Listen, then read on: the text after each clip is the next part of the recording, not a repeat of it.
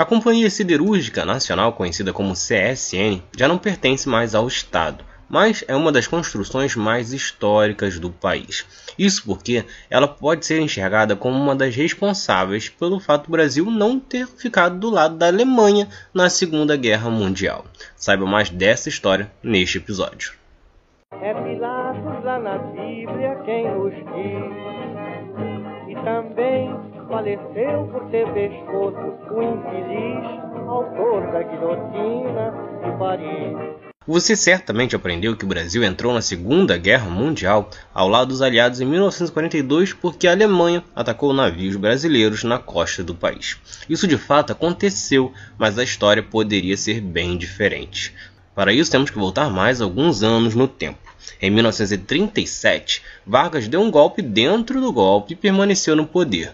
Era a ditadura do Estado Novo. Paralelo a isso, ele queria impulsionar o processo de industrialização no Brasil a partir de uma produção siderúrgica nacional de larga escala. Por isso, criou diversas comissões para elaborar uma forma disso sair do papel. Porém, faltava o principal, o dinheiro. E entre 1933 e 1938, o Brasil tinha uma relação ambígua. Tinha uma proximidade com os Estados Unidos, que adotavam o que eles chamavam de política de boa vizinhança na América Latina, concedendo empréstimos em troca de alianças ou de uma neutralidade com o resto do mundo.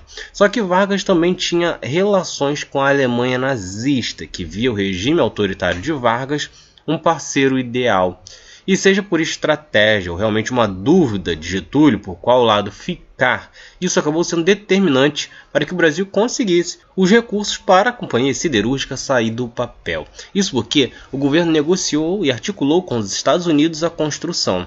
Vieram técnicos norte-americanos para cá, representantes brasileiros foram para lá para as mesas de negociações para conseguir o crédito. Porém, o desfecho não ocorreu nos moldes que Getúlio queria.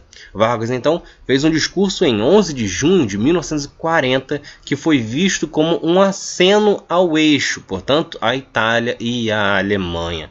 O posicionamento, mesmo que não totalmente declarado, ligou um alerta nos Estados Unidos que já estavam envolvidos na guerra e que, portanto, não podiam ter um inimigo assim tão próximo. Os norte-americanos então recalcularam a rota e em 12 de junho Getúlio enviou uma comissão integrada por Guilherme Guine, Macedo Soares e Ari Torres, seguindo para os Estados Unidos a fim de negociar diretamente com o Exim Bank o financiamento para a usina brasileira.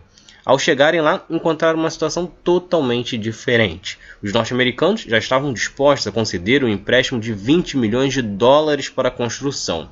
Em troca, foi criada também uma cooperação militar Brasil-Estados Unidos para que os norte-americanos utilizassem as bases aéreas que estendiam do Rio de Janeiro a Belém, incluindo Salvador, Natal, Fortaleza, São Luís, Teresina e Recife. Em janeiro de 1941, então, foi aprovado o plano de construção e exploração de uma usina siderúrgica nacional.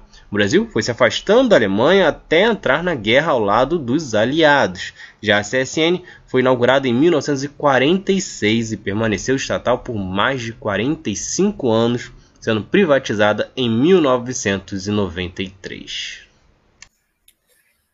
Então é isso. Se vocês gostaram, curtam, se inscrevam e assistam os próximos vídeos do outro lado da história. Valeu!